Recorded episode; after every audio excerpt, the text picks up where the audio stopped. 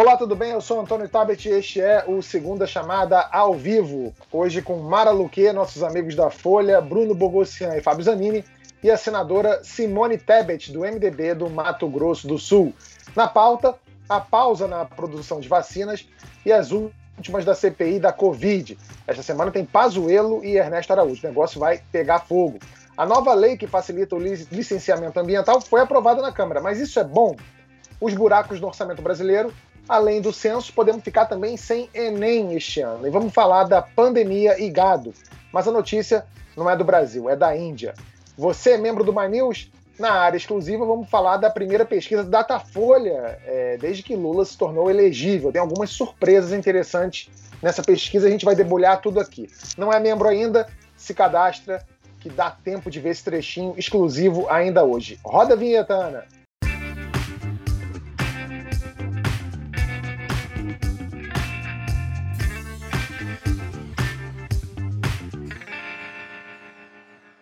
Você está aí tentando ficar em casa, você só sai quando necessário para se proteger do vírus? Bom, eu também. E saiba que somos a minoria. Segundo o Datafolha, só 30% dos brasileiros estão praticando o isolamento. E tem outra. O presidente Jair Bolsonaro disse hoje ao pessoal lá do cercadinho dele que tem alguns idiotas que até hoje ficam em casa. Para o presidente da República, nós, os 30%, somos idiotas. Durma com essa e vamos adiante com o programa que o idiota aqui precisa trabalhar. Sabe aquelas desculpas que a gente dá para se livrar de vendedor? Ah, obrigado, tô só dando uma olhadinha aqui. Ah, eu vou ali rapidinho, na volta eu compro. Bom, foi mais ou menos assim que o governo brasileiro agiu diante das repetidas ofertas de 70 milhões de doses de vacina contra a Covid-19 da Pfizer. A primeira oferta veio em agosto de 2020. Só no dia 19 de março deste ano, o governo assinou é, o primeiro contrato com a farmacêutica para compra de 100 milhões de doses.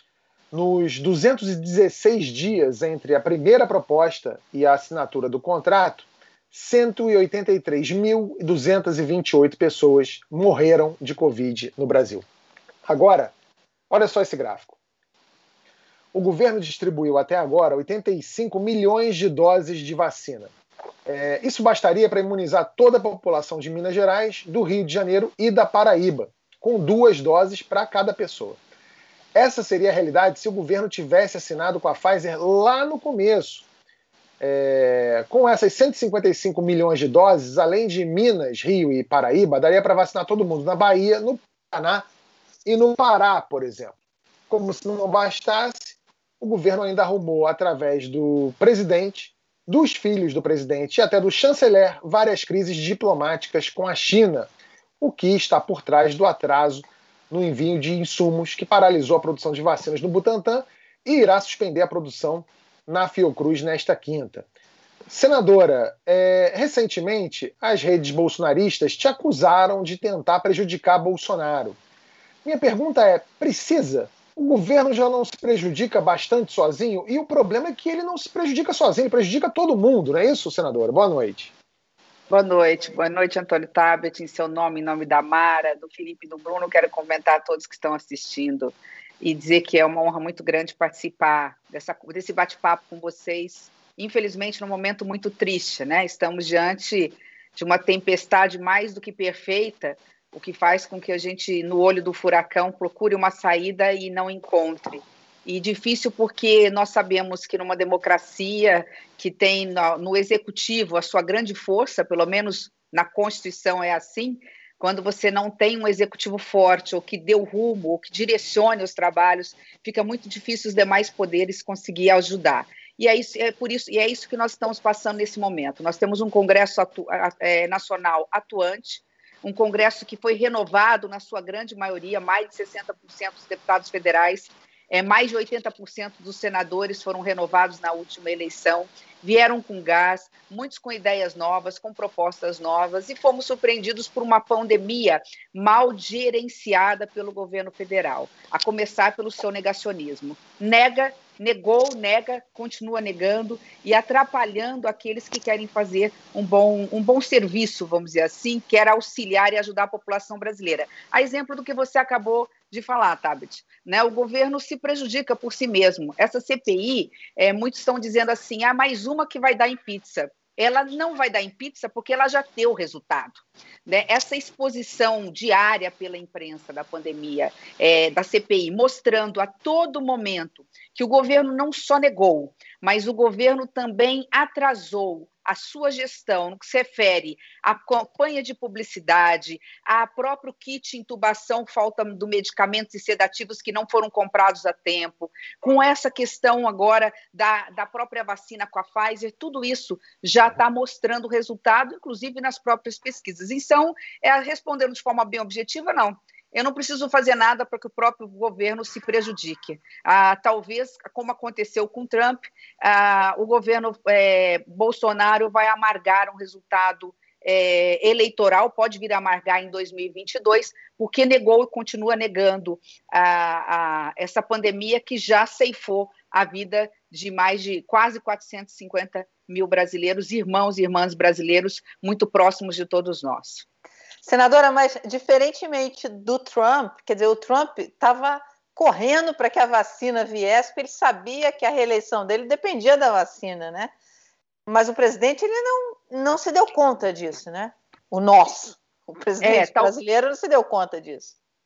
É, talvez esteja se dando conta agora, né? O Fábio Van Tragen, quando foi naquela, na, na, nossa audiência, ficou comprovado ali na CPI que quando bateu o desespero, ele foi atrás da, do CEO da Pfizer, depois agora confirmado pela Pfizer na CPI, é, demonstrou que ali há uma ala do governo que entende agora que não era economia ou saúde, que as duas coisas são os dois lados da mesma moeda. Nós podemos falar em salvar vidas, que é a nossa prioridade, e com isso, obviamente, salvar a economia. Eles apostaram e apostaram errado apostaram num efeito rebanho que até agora não entendi o que quer dizer, porque a ciência não, não ensina o que é isso, nunca nos ensinou que deixe as pessoas se contaminarem. O que é uma vida, duas, dez, cinquenta, dez mil? Né? Eu não entendo isso, mas eles apostaram nisso e por conta dessa mal aposta, uma aposta desumana, uma aposta equivocada, uma aposta que, é, que não condiz com a grandeza de um, de, de, de um estadista de um país do porte do Brasil,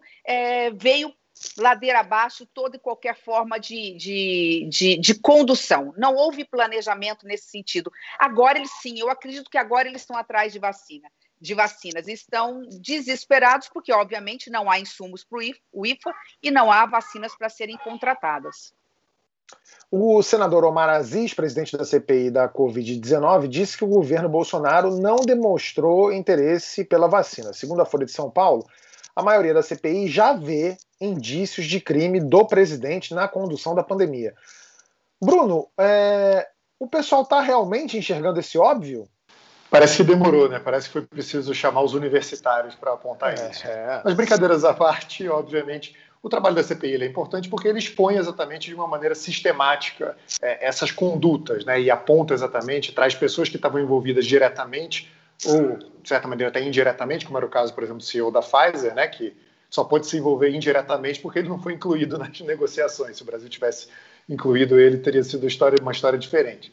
Mas é, é, a CPI ela vai contar uma história. E, e, de fato, a senadora diz que essa CPI não deve acabar em pizza porque ela vai expor para os brasileiros qual vai ser, qual foi a conduta do presidente Jair Bolsonaro. Ela apontou, obviamente, muito bem esse ponto da imunidade de rebanho, porque parece que toda a conduta do governo, toda a conduta do presidente em especial, era no sentido de deixar as pessoas trabalharem, enviar as pessoas para o matadouro, né, de certa maneira, deixar elas se contaminarem, porque isso não prejudicaria a economia e não teria um efeito direto negativo sobre a popularidade do presidente. Ele negava a vacina porque sabia que a vacina era uma ferramenta de longo prazo e dizia que as pessoas jamais deveriam ter ficado em casa porque elas teriam ali a cloroquina à disposição. Parece que essa que é a história que está sendo contada por essa CPI, parece que essa que é a história que de fato aconteceu. Agora, é, é, o que ainda é um ponto de interrogação na CPI, é, é, isso talvez a senadora consiga responder de uma maneira mais clara, é qual vai ser o tipo de responsabilização que a gente vai ver no futuro. Se é uma responsabilização política, porque a partir do, do, dos erros e da conduta delinquente do presidente, que vai ser exposta na CPI, se ele vai simplesmente ter um prejuízo político, eleitoral lá na frente, ou se existe alguma chance de um relatório final da CPI apontando os crimes do presidente, se for enviado para a Procuradoria-Geral da República, se vai ter alguma chance de se tornar uma ação. Considerando que Procurador-Geral da República é um aliado do presidente e fez quase de tudo para proteger o presidente até aqui, me parece muito improvável que exista uma responsabilização formal do presidente, que não seja eleitoral. Queria aproveitar e saber qual é a opinião da senadora em relação a isso.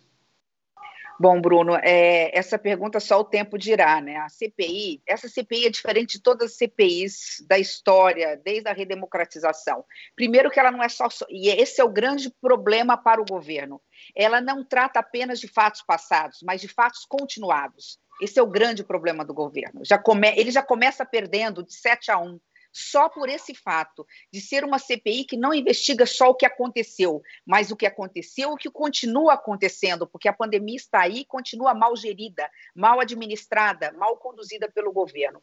Então, esse é um ponto que é preciso colocar em, é, em mente. A partir daí, o que nós estamos vendo já nessa última pesquisa se comprovou. Vamos deixar de lado os dois extremos, né? tanto a esquerda tem o seu 20% do eleitorado, quanto o presidente Bolsonaro, eu estou generalizando porque números não é meu departamento nem pesquisa, né? nem analisar pesquisas. E 20% tem aí os bolsonaristas de raiz. Na, você tem aí um, um, um, recheio, você tem pelo menos 60% da população que ela, ela, ela vai é, numa onda, ora considerando a gestão e administração do presidente regular, hora boa, hora ruim, nem péssima né, e nem ótima, mas ela fica nessa zona cinzenta. É, quanto mais popularidade ele perde, obviamente o Congresso Nacional é uma casa política, mas há uma tendência também dele, dele perder apoio político dentro do Congresso Nacional. Quanto mais provas, elementos, esses indícios vão se tornando mais do que indícios, provas de fato de que houve omissão, de que não se fez o dever de casa, que houve negligência, imprudência, imperícia, que o presidente sabia, ou que ministros, além do ministro ministro da Saúde, outros que estavam no entorno do presidente, que existe o gabinete do ódio, que existe o gabinete paralelo, enfim, se há ou não aí interferência dos filhos do presidente, se isso tudo ficar mais demonstrado na CPI, sim, é óbvio que se passa a ter certas, certos efeitos dentro do Congresso Nacional. Mas, se me permitir, sem ser pessimista, eu acho que esses efeitos são colaterais. Em que sentido? Vejo cada menos possibilidade de um processo de impeachment, até porque 2022 está aí, e mais perda do capital político do presidente dentro do Congresso Nacional. Nós não podemos esquecer que o, o, presidente tem hoje um apoio ideológico dentro do Congresso Nacional, que é mínimo, mas um apoio do Centrão. O apoio do Centrão é um apoio de, de conveniência. Fora a pauta que é convergente, por exemplo, de reformas, a outra pauta ela, ela é trocada ao sabor dos ventos, para não dizer outra coisa. Então, nesse aspecto, eu vejo muito mais o, o, efeito negativo para o governo é administrativo do que pessoal do presidente da República. Eu não vejo uma possibilidade do impeachment num, num horizonte tão próximo por todos os elementos da CPI. Uma CPI, inclusive, que não vai acabar em três meses. Ela provavelmente vai ser prorrogada. Aí nós vamos estar na antessala de um processo eleitoral. Então, repito, não vejo em nenhum momento possibilidade de um impeachment, salvo se caia aí né, um raio muito forte vindo do céu, um fato novo que a gente desconheça, mas vejo sim uma possibilidade de perda de apoio dentro do Congresso Nacional, o que de uma forma é positivo para efeito eleitoral, mas também por outra negativo quando a gente pensa, por exemplo, em, em avanço de reformas estruturantes. Mas não é possível possibilizar o, o presidente, desculpa, Fábio. Não, imagina foi criada uma associação é, dos parentes das vítimas da Covid é, e que vão entrar com ações contra o governo. Enfim, eu imagino que o resultado da CPI. E depois, se o presidente é, de fato perde capital eleitoral e entra na, nas eleições e não se reelege, ele não pode depois ser responsabilizado criminalmente por isso? Ah, sim, Mara, sem dúvida nenhuma. A, a história, a história vai ser implacável né, com todo e qualquer é, gestor, seja federal, estadual, municipal, é importante dizer isso, governadores, prefeitos que foram omissos ou que, ou que utilizaram recurso público de forma indevida, a má versação do dinheiro público, sem dúvida nenhuma, mas de forma imediata, que foi o que o Bruno perguntou, né, ele tem uma preocupação que também é a minha. Você tem a responsabilidade por crime comum, que vai para a justiça, mas espera aí, quem, quem pode entrar com ação é o Procurador-Geral da República, ele vai acionar a justiça? Essa é uma pergunta, né? E, e, a, e a outra que é interna política, que eu acho que foi essa pergunta. E você complementou, você colocou cereja em cima desse bolo. Se nós, se não acontecer agora, a, a médio e longo prazo, sim, pode haver uma responsabilidade criminal, uma responsabilidade civil a quem quer que é, tenha conduzido, conduzido de forma equivocada essa pandemia, quem quer que de alguma forma é, corroborou para levar o Brasil a ser o epicentro da pandemia e termos, na média proporcional, uma das maiores médias proporcionais de vítimas fatais do coronavírus. Senadora, eu queria perguntar para a senhora a respeito desse apoio do Centrão, que evidentemente o que segura politicamente o presidente Bolsonaro é o Centrão, tá? Mais do que é claro isso, é por isso que não se abre o processo de impeachment, nem o Rodrigo Maia quis abrir, agora o Arthur Lira muito menos e tudo mais. A, a senhora não vê nenhuma possibilidade desse apoio do Centrão começar a derreter é, é, ou se esfarelar? Porque o Centrão é, é pragmático, para usar um termo polido aqui, né? O Centrão ele faz um cálculo político. É, é, o Centrão está preocupado com a eleição do ano que vem, os deputados vão se reeleger, e à medida em que a CPI vai avançando, as, as revelações vão sendo feitas, novas pesquisas aparecem, é, possivelmente é, consolidando talvez essa vantagem do Lula, é, dificultando ainda mais a, a, vida do Bolsonaro, a situação do Bolsonaro. A, a senhora não acha que, que o Centrão pode começar a, a, a, esfarelar um pouco esse apoio ao Bolsonaro e, eventualmente, não sei, mais para o final do ano, é, isso, isso é, abrir uma porta para pelo menos o início de um processo de impeachment? Ou a senhora acha que o calendário eleitoral vai se impor de qualquer maneira e, e, e realmente para tirar o Bolsonaro é na eleição mesmo? Olha, Fábio, eu acho que vai ser na eleição, em função do calendário eleitoral. Vamos lá. A CPI, ela tem pelo menos, na pior das hipóteses, ela tem mais dois meses e meio. Aí nós entramos no segundo semestre, mas ela vai ser prorrogada. Eu não acredito que ela, ainda que não por mais três meses, mas ela vai ser prorrogada. Então, o relatório vai ser votado vamos aqui fazer um chute qualquer. O relatório vai ser votado exatamente há um ano antes da eleição, quando os partidos vão estar preocupados em composição. Ali vai se verificar pesquisas e vai ver o qual foi o impacto é, é, se foi um, uma bomba de festim ou uma bomba atômica, ao efeito da CPI na popularidade do, do presidente Bolsonaro, ou seja, se realmente há indícios sérios de responsabilização ou não, e, consequentemente, isso impacta nas pesquisas na popularidade do presidente. Nesse momento, nós não podemos esquecer que o Centrão, como eu disse, né, eu disse que ele vai e vem ao sabor dos ventos, mas nós sabemos o que move o Centrão.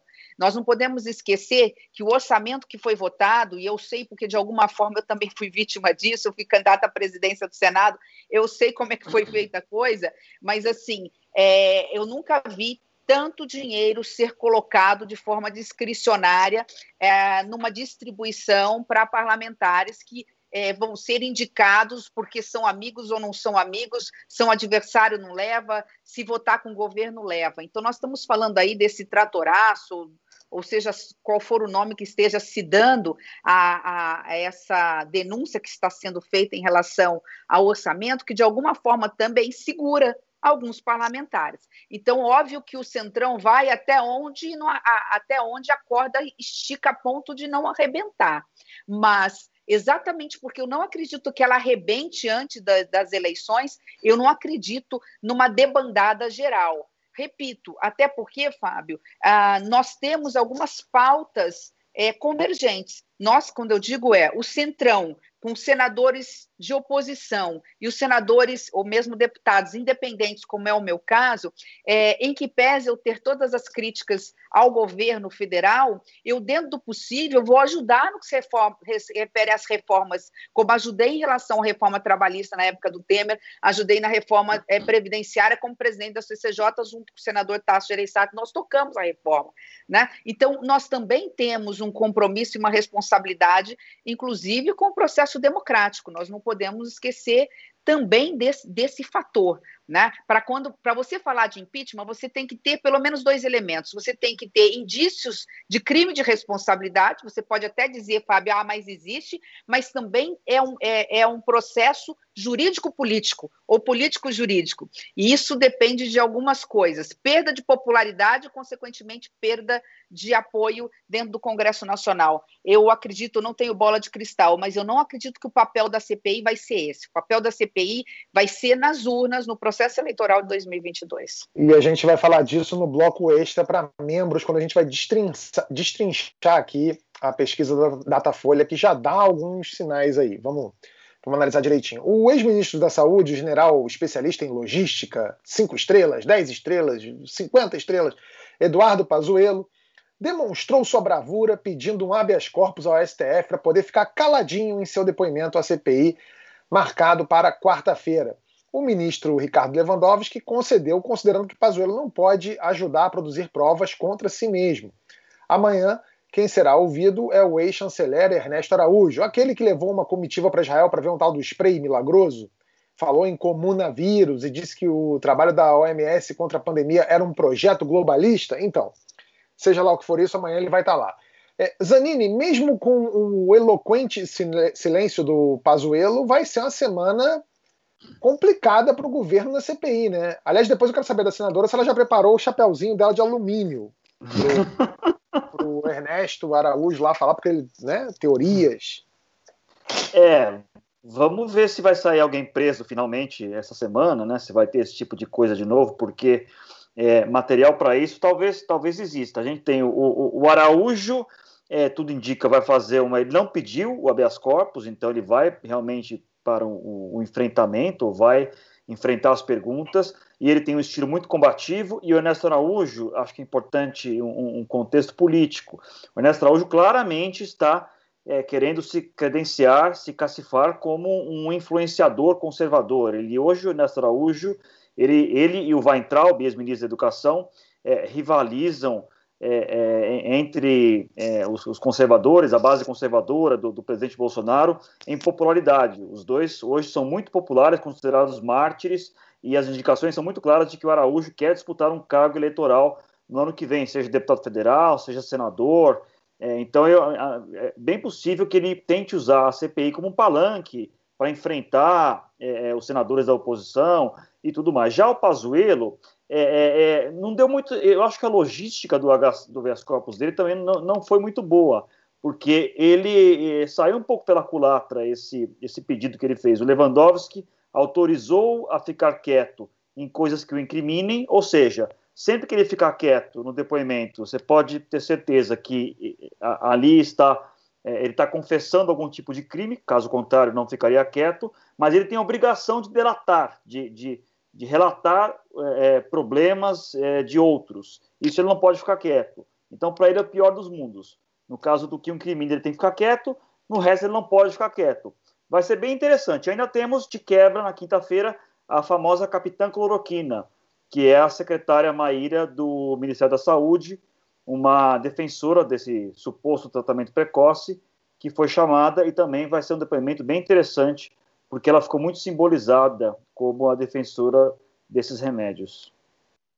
É, o, a, a, CPI, aliás, a gente está falando aqui da, da, da, CPI que vai se estender e de integrantes da CPI, ela é formada apenas por homens, mas a bancada feminina organizou um revezamento para que haja sempre pelo menos uma mulher nas sessões. Omar Aziz concedeu a elas a preferência na fala. Isso não bastou para evitar alguns constrangimentos. A senadora Elisiane Gama precisou bater boca com Ciro Nogueira para conseguir falar. O senador Marcos Rogério tentou impedir a colega Leila Barros de apresentar o áudio da entrevista à Veja, que desmentia o ex-secretário de comunicação Fábio Weingarten. ao insistir em falar, a Leila ouviu do colega: calma, não precisa ficar nervosa. É, senadora, esse tipo de, de, de, de, comportamento, esse tipo de, de, de comentáriozinho machista ainda é comum lá no, no Senado? Mais do que você imagina, mas eu acredito que nesse aspecto o governo federal fez um serviço, um bom serviço para a mulher que faz política. Porque, assim, é, é interessante isso. Diferente do racismo, que todo mundo fala, ah, eu não sou racista, mas acredita que há racismo no Brasil, dificilmente alguém alega o seguinte: ah, não precisa de leis porque não há racismo. Ele pode até não concordar com a lei, mas ele sabe que existe um racismo estrutural no Brasil. Diferente da pauta, realmente, da discriminação em relação ao negro, em relação à mulher, é muito comum você ver, e é uma minoria que acredita, que há discriminação em relação à mulher quando a mulher quer buscar espaços públicos. Eu não estou falando espaço de poder apenas na vida com mandato eletivo. Quando ela quer ser chefe de redação de um jornal, quando ela quer ser uma CEO de uma empresa, quando ela disputa um cargo comissionado com um homem. Quer dizer, esse, esse tipo de misoginia, esse tipo de discriminação que existe, quando ele é colocado pela mulher, ele é dito como um, ah, isso é mimimi, isso não existe. E os números estão aí. Nós temos uma média salarial em relação ao tra mesmo trabalho com igual competência que chega até 30% menos que o homem na iniciativa privada. Só que há uma resistência. Quando esse governo vem e começa a, de alguma forma, atacar a mulher e a falar da mulher, causou uma reação, e eu vejo isso muito pela imprensa, que a todo momento nos dá um grande espaço na mídia mostrando que sim, a mulher é discriminada, não só violentada no seu, na, sua, na sua condição física, na sua sexualidade, mas há violência verbal, a violência de gênero, a violência na política. Então, isso tudo ficou ostensivo. Então, pelo menos isso, né, Mara, ficou publicizado. Hoje as pessoas começam a perceber que nós somos minoria na política, que há toda essa situação em volta.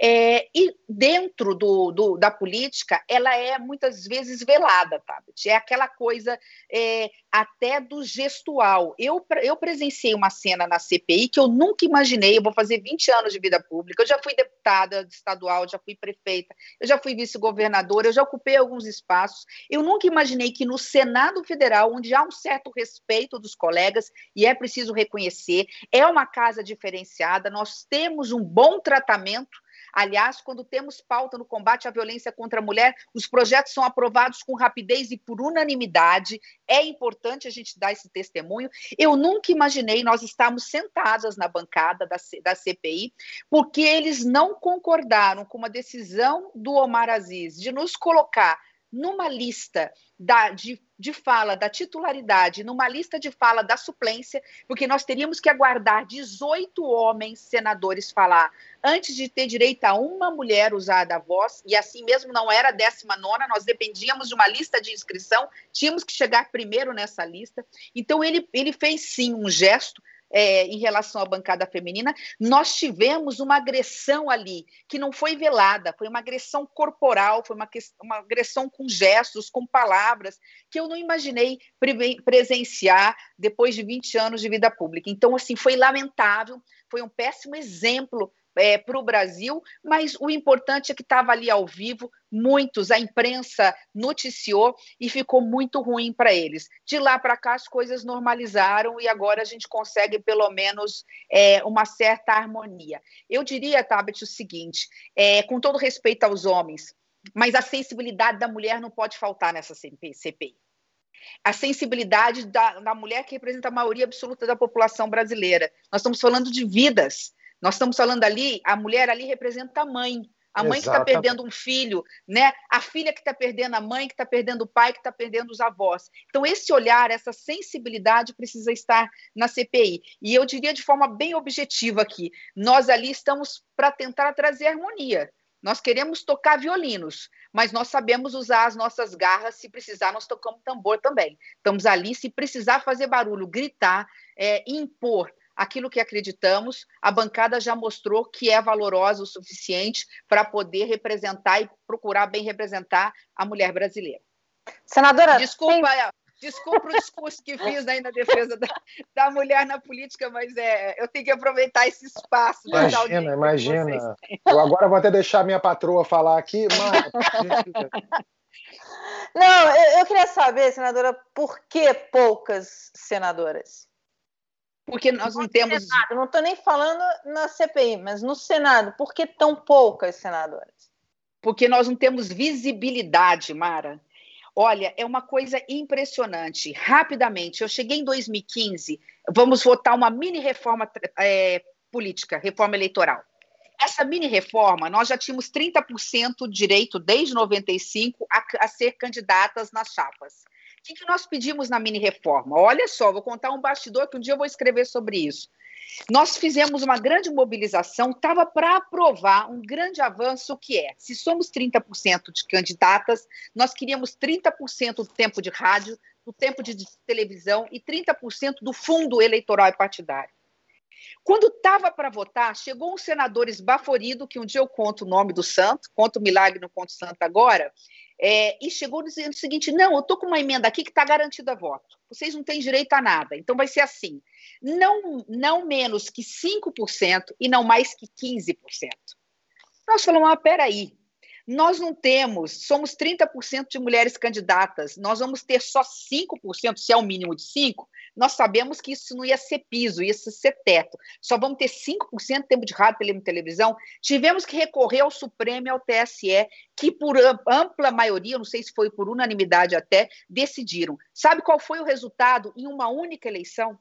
Em uma única eleição que tivemos paridade de armas, o mesmo tempo proporcional de rádio televisão de ajuda eleitoral, nós aumentamos em 50% o número de deputadas federais. Nós saímos de 55 deputadas federais, passamos para 70 e eu sempre esqueço o número, 70 e tantas deputadas. Continuamos é, poucas no Senado porque é cargo majoritário e no cargo majoritário não valem essas regras. Né? E aí nós continuamos patinando nesses 12, 13% de senadoras, e para a média mundial do mundo, nós somos um dos países democráticos com menor representatividade do mundo. A Bolívia tem 50% de mulheres no parlamento. A média das Américas é de 30%, e nós não chegamos a 15%. Então, faltava visibilidade.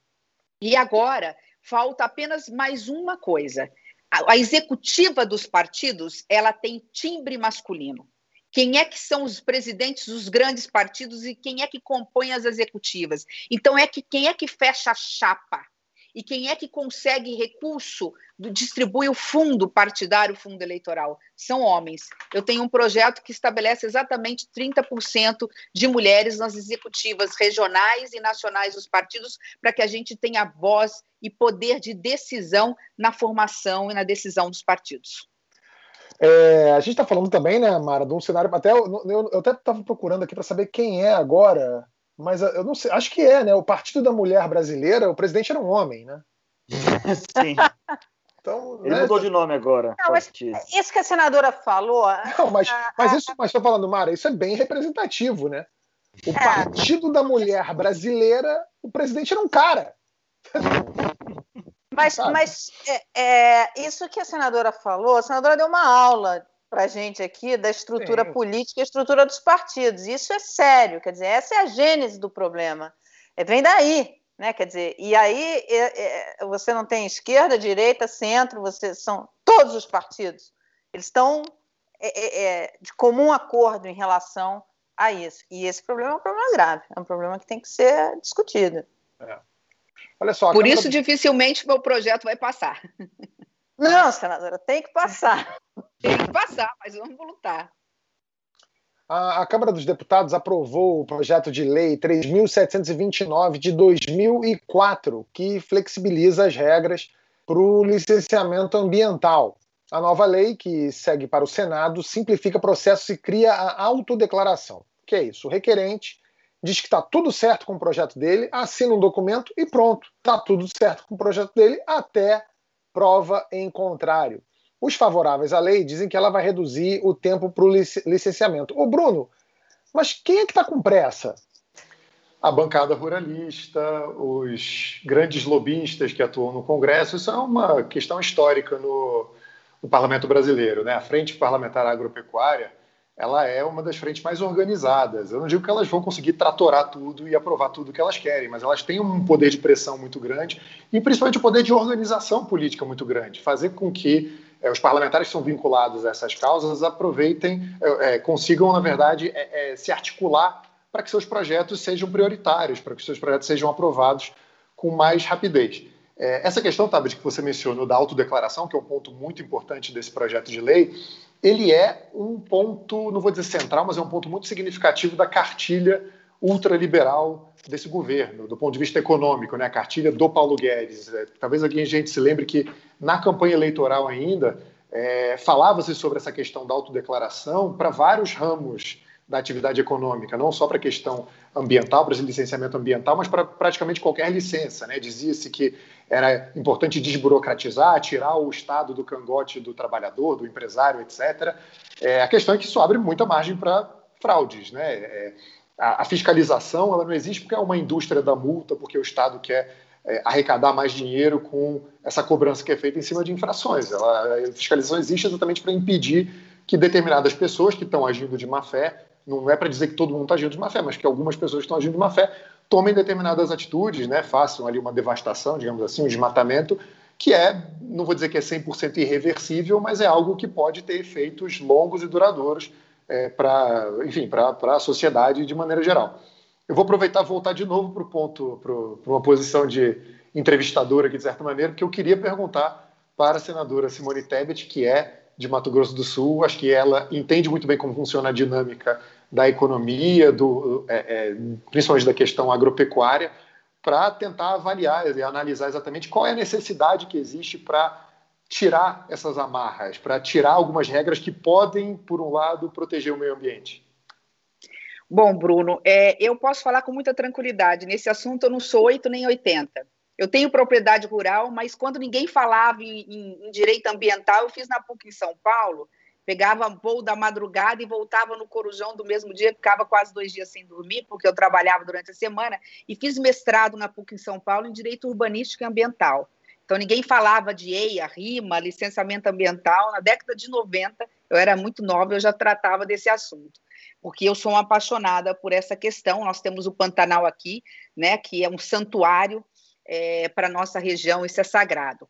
É, o problema dessa, desse projeto é o momento, é a forma, inclusive sem total transparência. Eu mesmo não tive tempo de olhar o projeto que passou de forma relâmpago na Câmara e não veio para o Senado, e os autores do projeto. Num governo que tem o ministro Salles, né, que não precisa, que, que dispensa apresentação. Eu faria só uma observação em relação a esse projeto. Não é hora, não é forma, não é o momento, não pode vir com esse governo a gente querer avançar em qualquer tipo, ou, ou avançar, não, ou retroceder em qualquer tipo de questionamento relacionado a licenciamento ambiental rural, que envolve mananciais, rios, Amazônia Legal, floresta, Pantanal, o que quer que seja. Não é hora, não é nesse governo, porque o que vier desse governo nessa questão, eu mesmo tenho dificuldade de votar e não voto. Agora, tem um ponto que nós vamos precisar, com muita responsabilidade, com muito critério, nós vamos ter que avaliar. Esse projeto, ele não parece-me que ele não é necessariamente é, relacionado à questão rural. Ele veio para algumas questões relacionadas a licenciamento de obras públicas urbanas. Hidrelétrica, nem vou discutir com você, seja o que for lá, não, não voto. Não acho que seja a hora, como disse, e acho que não vem boa coisa. Mas eu tenho uma preocupação só. Nós acabamos de aprovar o marco legal do saneamento básico. Nós sabemos que metade da população brasileira e as nossas crianças pisam no esgoto e morrem com tenra idade, 2, 3, 4 anos de idade, a maior causa de mortalidade infantil é por conta de falta de tratamento de esgoto e, consequentemente, saúde pública. Eu não sei se não está na hora de nós avançarmos um pouco na questão de saneamento básico, na questão do licenciamento. Esse licenciamento precisa ser um pouco mais rápido. Então, tudo aquilo que for das, da urbano, que for para obras de investimento relacionado à saúde pública, saneamento, nós podemos até estar discutindo. O resto eu acho que você tem toda a razão. pelo momento, pela forma, pela falta de transparência. Eu não sou a melhor pessoa para te responder, porque confesso, o projeto não chegou ainda no Senado. Acho que o, o, o presidente Rodrigo Pacheco não pautaria sem uma audiência pública. Acho que os líderes não vão querer entrar nessa discussão neste momento, até porque nesse ponto a imprensa fez um bom serviço quando taxou, acho que até tem até um apelido esse, acho que esse esse projeto agora, né? Isso é bom porque até pejorativo. Isso é bom porque nos fortalece no sentido de falar, ó, não é hora de mexer, vai ter desgaste político, vamos deixar isso para um momento mais oportuno. Mas assim, só para deixar claro que assim, eu sou eu sou muito é, é, firme em alguns posicionamentos, mas nesse aspecto em relação ao licenciamento urbano, eu acho que a gente tem que ter um pouco mais cuidado, de cuidado. A gente precisa avançar rapidamente naquilo que traz qualidade de vida para as pessoas no que se refere a serviços públicos. Senadora, então, fazer uma observação? Entender, se, ah. não, você ia perguntar se a senhora, a senhora, acha, então, que não passa no Senado esse, esse projeto, pelo que eu estou entendendo? Eu acho que... É, é, é, é, eu acho, Fábio, que uh, os líderes vão conseguir emplacar uma audiência pública, nós vamos conseguir empurrar um pouco esse projeto. Ele não passa do jeito que veio da Câmara e não passa com a rapidez que veio da Câmara. Não sei se eu estou sendo muito otimista, porque eu estou ainda amanhã e não falei com os líderes sobre esse assunto. Na reunião de líderes essa semana, isso não foi tratado. O projeto não tinha chegado, né? Se eu puder só esclarecer um ponto, como eu mencionei muito a questão do, do, da bancada ruralista, existe de fato é, é, um foco, principalmente em questão de obras de infraestrutura, mas existe uma, um interesse de, de, grandes proprietários nesse projeto também porque é, a expansão de rodovias, por exemplo, Sim. ela é uma ferramenta importante para é, escoamento de produção. Então, existe uma interseção é, desses sim, interesses, sim. naturalmente. Só para eu esclarecer, ah, porque como eu não mencionei... Você está correto, Exatamente. Claro, claro, Exatamente. Claro. Bom, na dúvida, melhor não ter. Eu não estou falando desse projeto, não. Eu estou falando do raciocínio da equipe do ministro Paulo Guedes na hora de elaborar o projeto de lei orçamentária para 2021. Em ofício à CPI da Covid, o Ministério informou que a pandemia de coronavírus se tornou fenômeno de imprevisibilidade intrínseca e, por isso, não previu recursos para o seu enfrentamento. Na prática, admitiu que não contava com a segunda onda e deixou os recursos por conta de créditos extraordinários.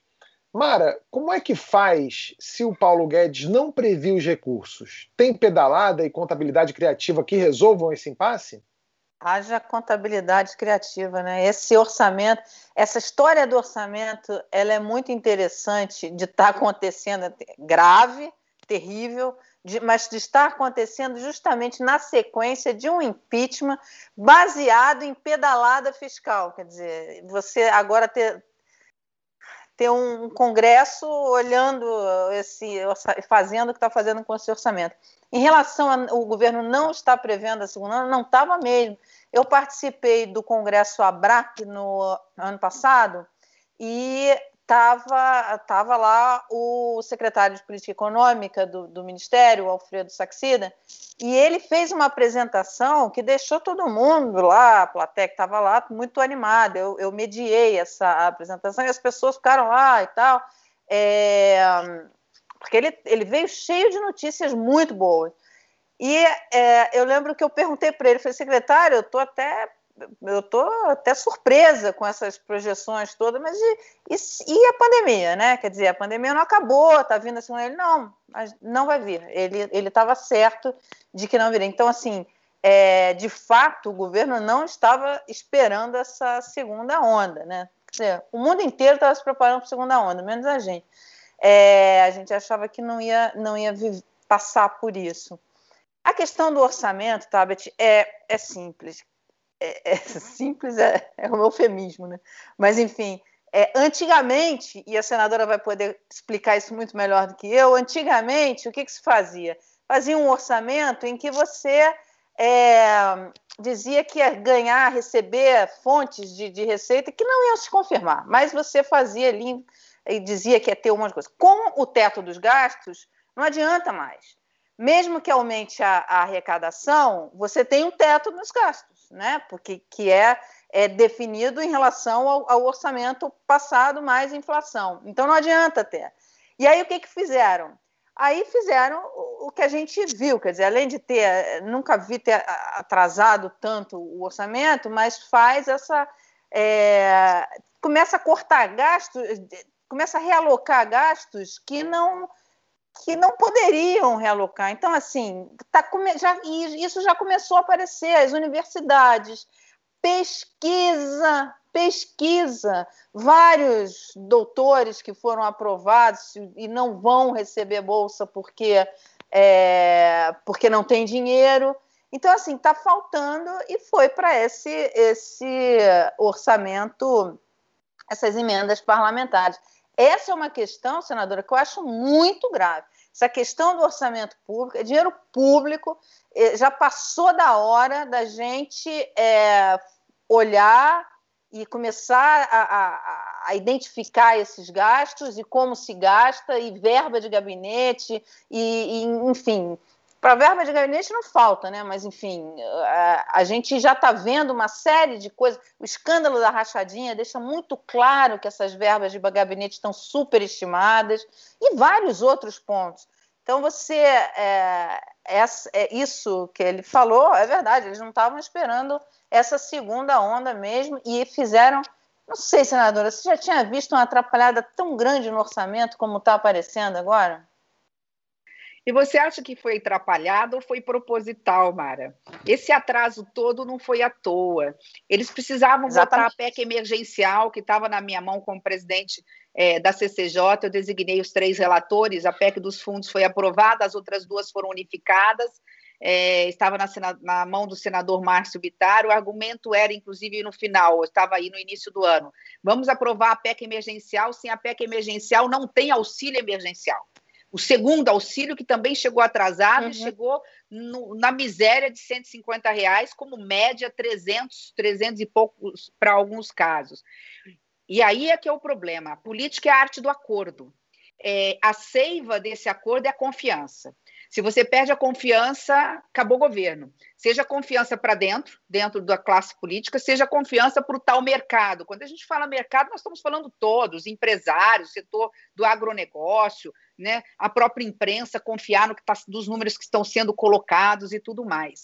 E isso é, talvez seja uma, os dois, eu diria que são duas coisas muito graves, a, a meu ver, da equipe econômica. É, é, é ele perde facilmente é, a confiança, a nossa confiança, quando não entregam os números corretos, né, quando vende uma, uma narrativa que não se concretiza, é natural falar sempre de forma propositiva, otimista, mas dentro do mínimo do razoável e do real. Parece-me que vivem no mundo da lua ou tentam vender um pedaço da lua para a gente, como se a gente fosse comprar algo inacessível. Então, diante de tudo isso, é, é, são, é, a primeira vez né, vai, mas a segunda, a terceira vão incomodando.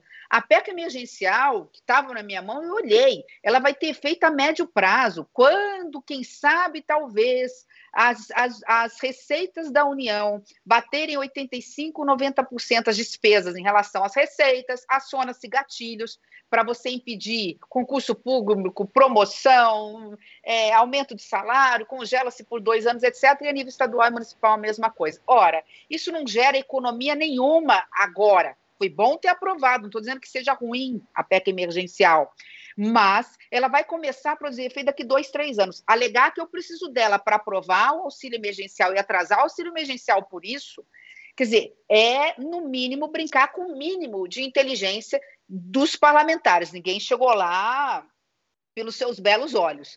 É, da mesma forma, estou dizendo tudo isso em relação à questão do orçamento. Desculpa estar tá sendo longa, me interrompam, viu? É, porque eu falo muito. Não pode, é, porque a... é master interrupting, não posso. Tem que deixar você falar aí. Vai, Mas vai, a Mara pode, a Mara tem esse poder. A, a Mara tem esse poder. A Mara pode. A Mara Mas o assunto vale, senadora. É, o orçamento, a mesma coisa. Vamos lá. Nós temos só 6% de despesas consideradas discricionárias, ou seja, aquele que, é, que pode, ser, pode ser mexido. O resto está tudo, tá tudo carimbado, não tem jeito de mexer. Só que eles pegaram uma parte desses 6% de despesas discricionárias e, ao invés de colocar para pagar censo, ao invés de colocar para manter o mínimo de recurso para ciência, tecnologia, que hoje é a mesma coisa que falar de educação, e colocaram na mão de alguns é, parlamentares em forma de emendas extra-orçamentárias. Então, tem um que vai levar 170 milhões de emenda é, é, extra-orçamentária, outro vai levar 130, outro vai levar 70 numa escala. Isso daí, no meio de uma pandemia, né, é, é, alguém vai ter que pagar essa conta. Mas, ah, não é ilegal, não... mas mas não é imoral, quer dizer, o, Tribunal de Contas da União não vai auditar isso, esse dinheiro vai ser utilizado é, para quê? Para pagar é, para colocar emenda em outro estado que não o estado de quem foi eleito. Então, tudo isso somado, e eu presenciei isso no processo eleitoral do Congresso Nacional, né? na, na eleição da Câmara e do Senado, eu presenciei muito isso. Então, assim, não vou entrar em detalhes, porque esse assunto vai render ainda muito. Eu não sei nem se não vai render uma CPI, não sei se quantos vão ser beneficiados por essas emendas orçamentárias e vai sobrar aí um terço para assinar uma CPI na, no Senado ou na Câmara. Mas eu diria, talvez, que fora a CPI da pandemia, se isso for, assim, se se debruçar em cima disso, eu poderia estar falando, talvez, que seja a segunda CPI mais, mais bombástica da história do, do Brasil desde a redemocratização. Vamos lembrar, de uma forma muito objetiva, é, o mensalão custou, é, foi baseado em quanto? O mensalão foi baseado numa denúncia, algo em torno de 100 milhões. 100 milhões. Eu estou falando de um único parlamentar que, a princípio, vai levar 170. Eu paro por aí, porque o assunto vai render uma hora e, e eu, eu, de alguma forma, como eu, eu, eu fui, entre aspas, assim, de alguma forma é, prejudicada, assim, porque havia um zum, zum, zum ali, eu, eu vou Vou deixar esse assunto para uma próxima conversa. Mas, mas senadora, você, é, houve também, é, eles subestimaram, mesmo a despesa obrigatória, eles subestimaram algumas, que não sei que, como é que vão resolver isso lá na frente. Mas foi proposital, né, Mara? Eles subestimaram para poder sobrar para essas. Exatamente. É. Depois eles aceitaram cortar uma parte, porque falaram, não dá, não deu, a conta não fechou, ficou escandaloso, então vamos diminuir um pouco a emenda de relator. Agora, em relação a isso, é importante só pontuar uma coisa: o crédito extraordinário, que não é invenção desse governo, ele já existia para fugir do teto, esse crédito extraordinário, para efeito de pandemia, nós aprovamos e não falta dinheiro para o combate à pandemia. A única coisa ruim é foge legalmente do teto, ele está fora do teto de forma legal, só que ele tem um impacto muito grande para efeito de contas públicas, de aumento do déficit e para efeito de aumento do dólar, né, de, de sinalização para o mercado Juros. que controla, Juros. né? Então essa conta, essa ah. conta nós vamos pagar de alguma forma. Já estamos é, pagando. É, e, e, pelo visto não foi só o combate à pandemia que ficaria prejudicado por falta de um orçamento bem feito. Né? De acordo com o Anselmo Góes, o presidente do INEP, Danilo Ribeiro, avisou ao Conselho Nacional de Educação que, por falta de orçamento e tempo, a realização do Enem não é garantida esse ano. Após a divulgação da informação, o MEC deu as caras e disse que há sim orçamento para a prova, mas, questionado se ela será aplicada em 2021, a pasta não garante de só que está engajada para que isso aconteça. Além disso, é, em documento enviado ao Paulo Guedes na última quinta-feira, o ministro Milton Ribeiro pede recursos para a prova. O, Zanini, qual é o impacto na vida dos alunos do adiamento do Enem? É terrível, né? É, é, você atrasa é, a vida dos alunos em um ano, no mínimo, se você tem esse tipo de adiamento.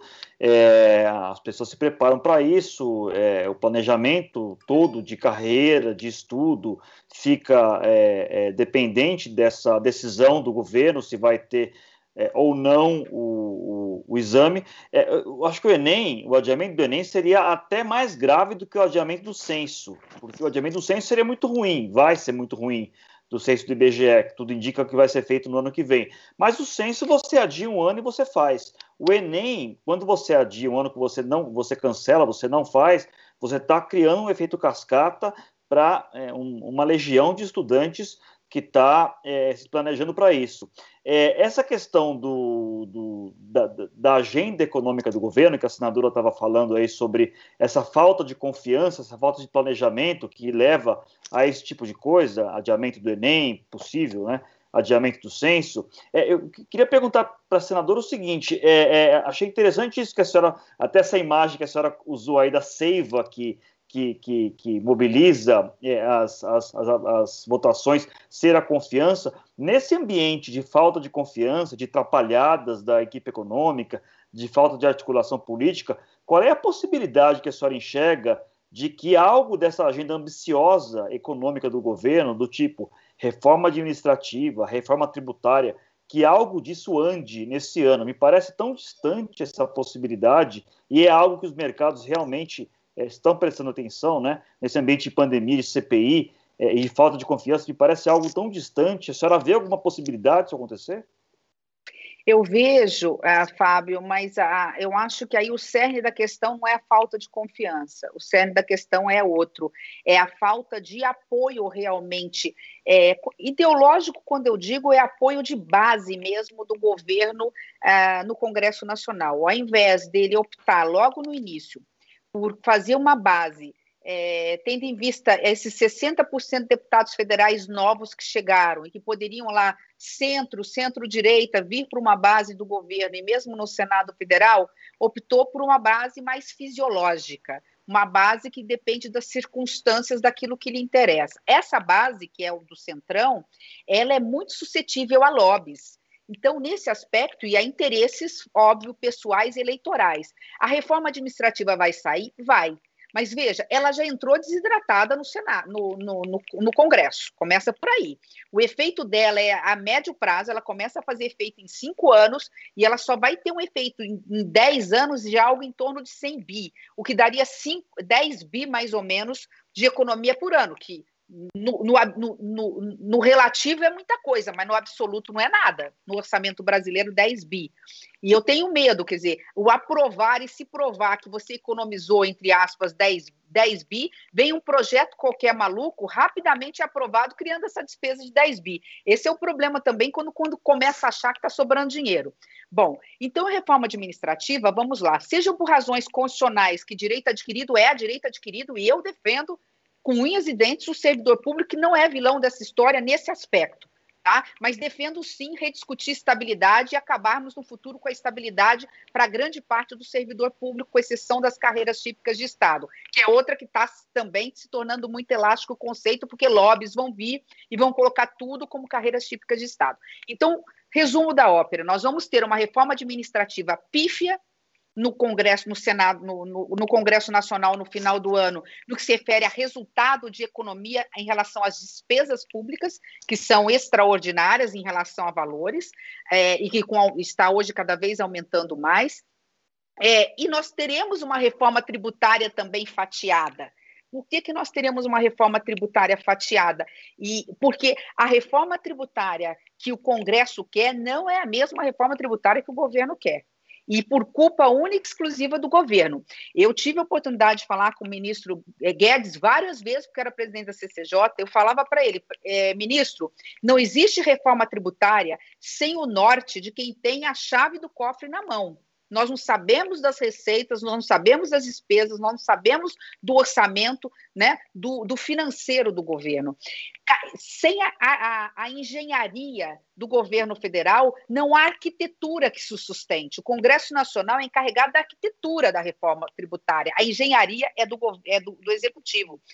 O, o executivo demorou para entrar para dizer agora o seguinte: não, nós queremos uma reforma reforma tributária fatiada, vamos fazer o IVA dual, vamos só unificar os impostos federais e desburocratizar e depois fazemos a, a parte em relação ao ICMS. Por que, que o governo federal disse isso? A meu ver, até nesse aspecto correto.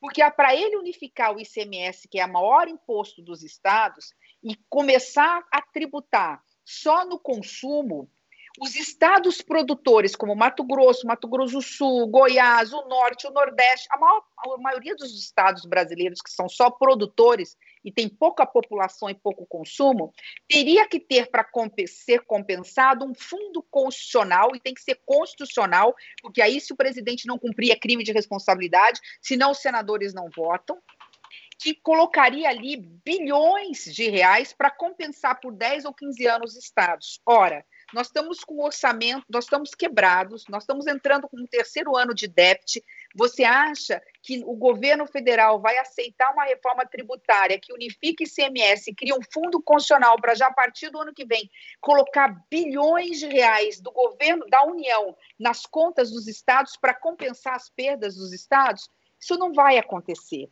Então, assim, vejo sim que teremos uma reforma administrativa, entre aspas, para efeito de contas, para inglês ver.